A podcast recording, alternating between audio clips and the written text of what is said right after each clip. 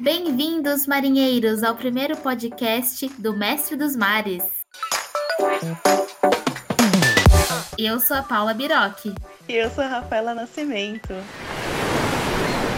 Bom, é, eu sou nascida em Campinas, é, fiz graduação no Instituto Oceanográfico da USP, fiz mestrado também em Oceanografia Física no Instituto Oceanográfico e agora eu sou doutoranda no mesmo instituto.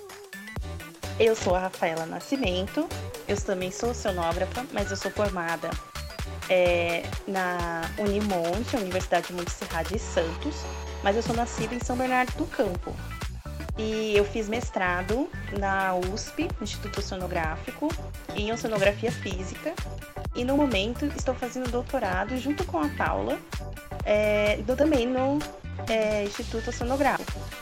Na verdade, eu acho que este programa devia ter chamado Doutor, Doutores dos Mares, mas somos apenas mestres por enquanto, né? Rumo ao doutorado. Pois é, por isso, Mestres dos Mares. Bom, e como o Mestre dos Mares surgiu, né? Bom, é, a gente teve a Semana é, dos Oceanos, né, em junho, e o Dia Mundial dos Oceanos, que é o dia 8 de junho. E tiveram diversas atividades do nosso laboratório, né, onde eu e a Rafaela fazemos o doutorado. E então, eu discutindo aqui com o Maurício, meu namorado, ele falou: por que, que vocês não criam um podcast? Né? Sobre oceanografia e, enfim, sobre, sobre questões científicas sobre o oceano. Eu falei, ah, poxa, é uma boa ideia. Né? E aí a Rafaela comprou essa ideia comigo. Não tinha mais nada o que fazer, né? Na, na pandemia toda toda a minha criatividade foi se esgotando, né? Então vamos fazer uma coisa diferente, né? pois é. E, bom, o que seria a oceanografia, né? Do que, que a gente vai tratar aqui? Bom, a oceanografia envolve os processos oceânicos em todas as suas dimensões, né? Desde o do microprocesso até o macroprocesso, né? Os processos grandes e envolve quatro áreas mais, vamos dizer assim. Uh... Tradicionais, né? Tradicionais. Isso, tradicionais. Porém, existe uma quinta área, que já é muito estudada, né, também, e muito importante, que é a oceanografia social. Mas, bom, voltando um pouco, as quatro áreas principais da oceanografia são a oceanografia física, que é a nossa queridinha, Uhum. a oceanografia química, a oceanografia geológica e a biológica, né?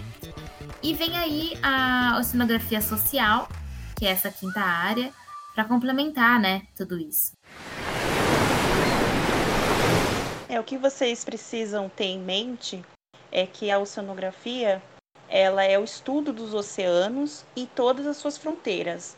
Então, a oceanografia abrange tanto o estudo do oceano em si, daí vem o nome, oceanografia, como dos rios, dos estuários, das planícies costeiras, da atmosfera, que também faz limite com o oceano. É, então, é uma área muito ampla, muito abrangente né, e bem desafiadora. Mas, Paula, eu duvido que você tenha escolhido a oceanografia logo de cara. Tipo, nossa, sempre quis ser oceanógrafa. Conte sua história. Pois é. Bom, minha história começa quando eu era muito pequena. Eu pensava em fazer veterinária. Eu já pensei em ser astronauta, né? Quem, Quem nunca? nunca? Mas o que me levou a, é, a oceanografia foi, no, na verdade, só no segundo ano da escola, segundo ano do ensino médio, que eu realmente fui, né, me debruçar sobre as profissões que existiam. E eu achei o manual da FUVEST. E aí, nesse manual, eu fui olhando profissão por profissão. E fui riscando aquelas que eu não queria, sabe? Então, que eu, ótimo! Eu risquei direito, eu risquei basicamente todas as de áreas de humanas, né? Medicina. Foi cortando tudo, né? Pois é, mas ainda sobrou a medicina veterinária. ah, tudo bem. É, mas sobrou na época engenharia florestal, engenharia ambiental e, pois bem, encontrei a sonografia. Nossa, amiga, você escolheu bastante engenharia, hein? É. Fez é. hein? e aí, é, quando eu achei a sonografia, eu fui pesquisar um pouco melhor, né, na internet mesmo. E aí que eu encontrei o curso Noções sobre Sonografia, que tem no IO, né, no Instituto Sonográfico. Todos os anos esse curso é, é feito, é dado por professores do IO. E aí eu me inscrevi. Eu lembro que eu consegui a última vaga para esse curso. Eu quase não consegui, porque eu olhei já era um pouco tarde, né? Enfim, descobri um pouco tarde o curso, mas consegui. E foi assim, então, todo, acho que a cada 15 dias de domingo, meu pai me trazia para São Paulo, né, de Campinas, para eu fazer o curso. Minha mãe também me trazia às vezes. E aí eu assistia aulas, né, sobre oceanografia. E, e era isso, né? Assim, eu tive esse primeiro contato nesse curso. E aí que foi que eu me, realmente me apaixonei pela oceanografia. Foi assim que eu conheci. E você, Rafa, imagino que você deve ter uma, é, uma história diferente. É um pouco parecida, mas os caminhos foram diferentes. Eu sempre quis ser bióloga. Sempre quis. Eu, desde pequena. Você quer fazer o quê? Ah, eu quero ser bióloga. Só que aí você se, se apaixona por outras profissões durante a sua infância. Então era atriz bióloga, modelo bióloga, astronauta bióloga, era tudo com biologia. A biologia sempre foi constante. Pela questão dos animais, né? Eu acho que toda criança tem essa afinidade com os animais. Eu vou ficando mais velha, fui ficando mais esperta e eu sempre gostei de matemática. Adorava ângulo, trigonometria, fazer equação, báscara, amava tudo isso. E eu não queria, eu queria achar uma biologia que tivesse número, o máximo possível. E eu lembro que eu tive uma aula no ensino médio, provavelmente no primeiro ou no segundo ensino médio, porque é o período que a família começa a pressionar, perguntando às faculdades, né? E aí eu lembro de o um professor pedir para a gente fazer um seminário sobre qual profissão você vai fazer. E eu peguei uma revista do Guia dos Estudantes e fui olhando curso por curso. Eu não fui riscando as que eu não queria, eu já pulei. tipo, eu não vou ler sobre direito, não vou ler sobre. Assim, eu gosto de número, mas eu não li sobre engenharia, porque engenharia não fazia meu perfil. Uhum. Pulei química, não gostava de química. Pulei tudo que era farmácia, química, saúde, tudo que era área de medicina porque eu morria, de, eu ainda morro de medo de mexer com a vida das pessoas, né? Então eu cortei isso também. E vou fazer até um adendo. A gente é filha, somos filhas, né, de médicos. A Paula e eu, né? Meu pai é médico, a, a mãe da Paula é médica, né? E a gente não escolheu medicina, acho que foi um choque, né, para a família. meu pai não é ficou chocado, mas meu pai me deu muita liberdade de, de escolher a minha profissão, mas ele ficou sempre muito preocupado. Então ele sempre soube que eu quis ser bióloga.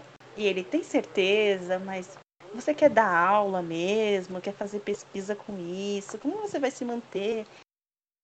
E aí, voltando ao assunto, eu estava lendo esse guia dos estudantes e eu achei oceanografia lá na letra O, né? Eu li toda a revista. Cheguei na letra O, aí eu li todas as competências. Mexia com física, mexia com matemática, com química. É, química eu não gostava muito, ainda não gosto muito. Mas tinha química, tinha biologia. Eu falei, nossa, que legal, deve ser isso, acho que eu vou fazer isso. E eu coloquei isso na minha cabeça.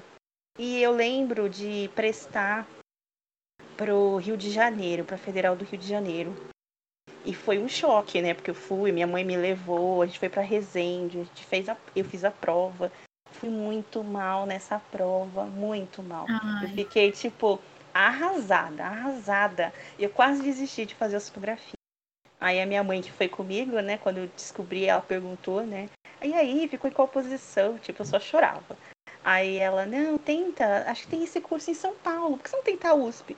Eu, ai, eu não quero mais fazer federal, não quero fazer escolas difíceis, faculdades difíceis. E aí eu descobri no próprio guia dos estudantes que tinha oceanografia em Santos. Aí eu, ah, hum. vou tentar, né? Aí eu uhum. passei em décimo primeiro. E, aí eu, e aí eu não sei se a cota de, de, passar a linha de corte era muito baixa ou era, eu era muito esperta. Mas não sei, ainda, ainda prefiro acreditar que fui esperta. Com certeza. E aí eu não tive test drive como você teve, né? Fez o curso, tudo. Porque eu tinha cortado a USP da minha da minha vida, porque a decepção para fazer na Federal do Rio foi muito grande. E aí eu comecei, eu me formei oceanógrafa pela Unimonte. Foi um curso que eu nunca me arrependi de ter feito.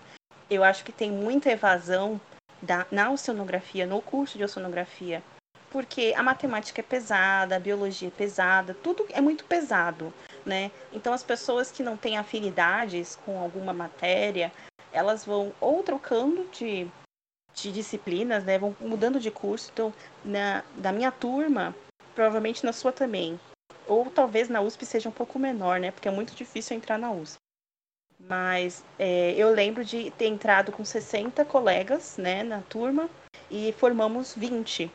Mas os outros não quer dizer que eles pararam de fazer faculdade, eles trocaram de faculdade, foram para enfermagem, uhum. geologia, foram saindo mesmo, né? Então, sonografia é para os fortes, já fica aí.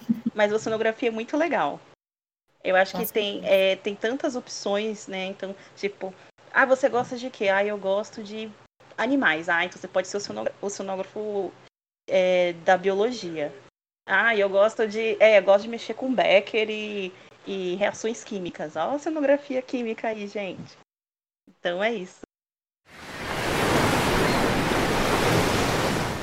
Bom, dia 31 de julho de 2020, né, comemorou-se 12 anos da regulamentação da profissão de oceanógrafo, e, bom, existe a, a Oceano, né, que é a Associação dos Oceanógrafos, e foi interessante porque durante essa quarentena, a Oceano gravou várias lives que estão disponíveis no YouTube com os coordenadores de curso de oceanografia é, e sobre outros, com outras pessoas também, né, é, nesse, no mundo dos oceanógrafos que é tão, tão vasto.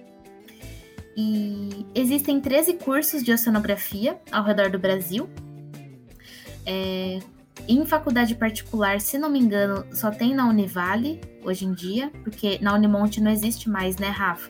Ai, descanse em paz, curso de oceanografia de Santos. Não tem mais, apesar de que na Unesp eu acho que tem é, alguma coisa relacionada às ciências do mar, mas não é oceanografia. Eu é, acho. Não é. Eu preciso eu preciso dar uma verificada. Sim. Mas o que é mais, mais curioso disso tudo é que você comentou, né? 13 cursos, né?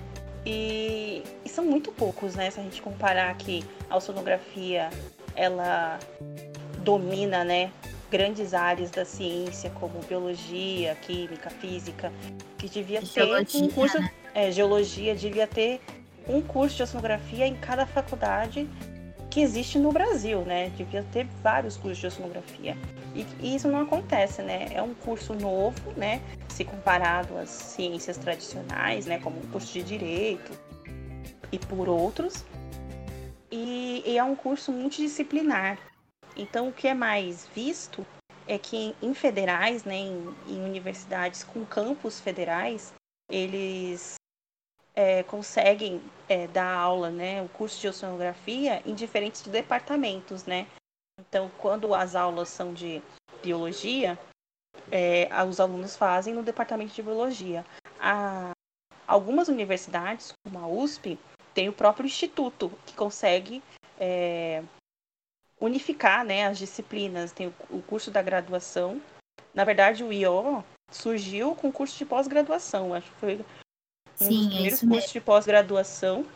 E só mais tarde eles implementaram um curso de graduação.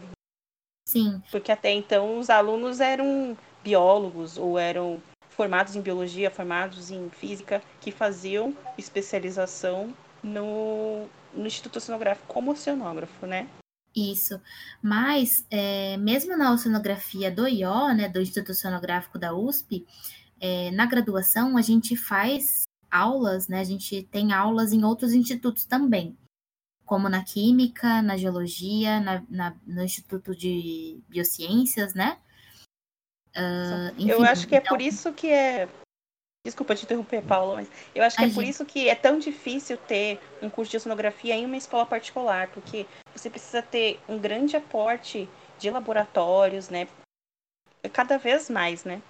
Com certeza. De cursos, né, de professores qualificados em diversas áreas para você formar um oceanógrafo, né? Com certeza. E bom, vamos enganchar aqui para falar um pouquinho com o que, que um oceanógrafo trabalha, né? E aonde ele pode trabalhar. Quer começar, Rafa? Eu acho, aquelas, que a oceanografia te qualifica, qualifica a pessoa a trabalhar em qualquer lugar. Em qualquer lugar mesmo. Se você pensar que, se você tomar por base que um oceanógrafo tem formação em quatro áreas tradicionais e a social também, né, que lida com comunidades, com a sociedade, né, como uma ponte, né, científica entre a ciência e a sociedade, o oceanógrafo ele é apto a trabalhar desde é, burocracias, né, em órgãos ambientais, com licenciamento, com, com pesquisa de impacto em regiões de proteção, até coisas, até em, em áreas extremamente avançadas, tipo, tem oceanógrafos que trabalham na NASA, em modelos, é, modelos globais de circulação atmosférica e oceânica. Então, tipo, vai do 8 ao 80. Com certeza.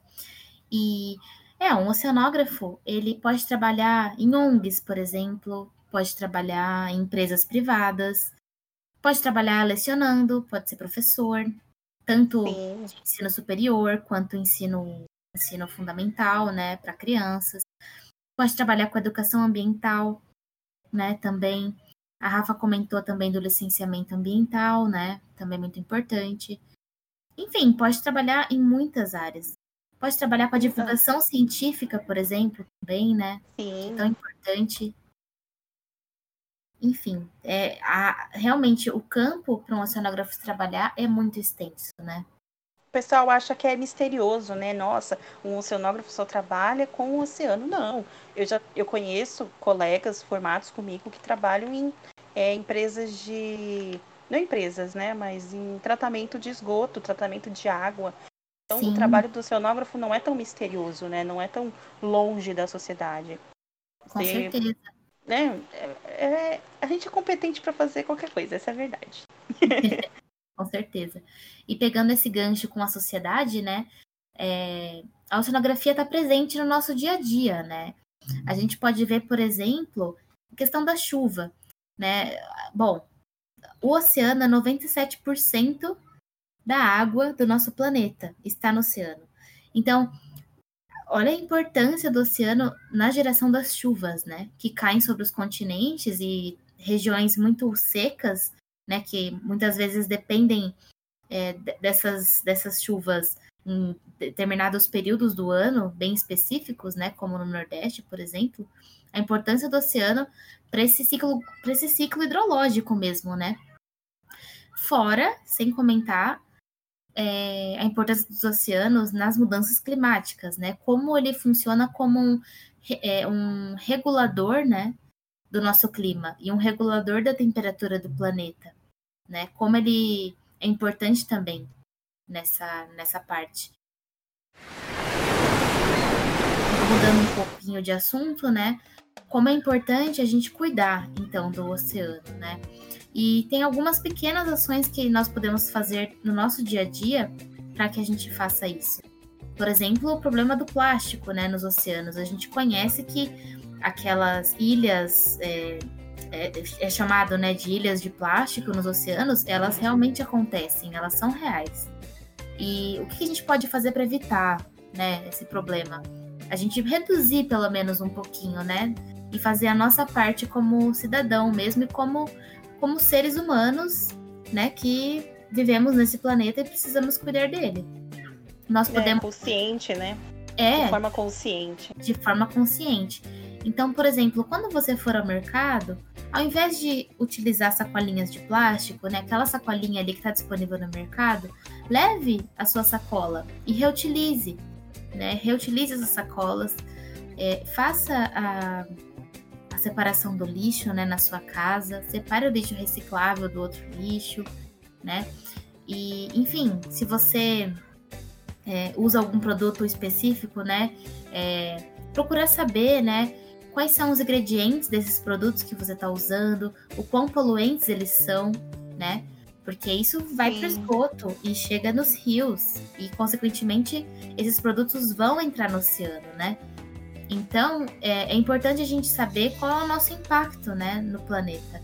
E, por exemplo, até o shampoo que a gente usa tem substâncias, né, como petrolato, sulfato, que é, são prejudiciais, né? E eles acumulam no, uh, nas águas, né? É uma, é, é uma, uma coisa bem curiosa a respeito da, da, da preservação, que eu brinco aqui com a minha família, que há níveis, né, de engajamento de proteção ambiental, né? O primeiro nível é o nível mais simples, né?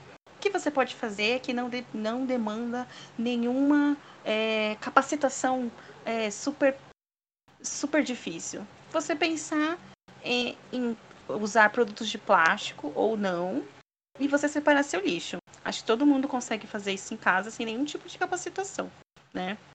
Com sem nenhum estudo, fazer uma faculdade, não é necessário.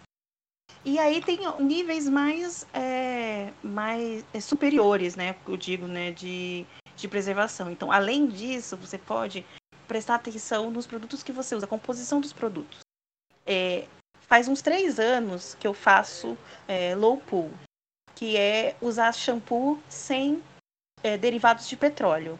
Mas eu não fiz isso, né? Não parti com isso para salvar o planeta. Eu queria salvar o meu cabelo porque o meu cabelo estava acabado, eu queria deixar ele o mais saudável possível, e eu comecei a usar produtos que não tinham petróleo na composição. São um pouco mais caros, né? Porque tem que ser substituído com produtos mais orgânicos.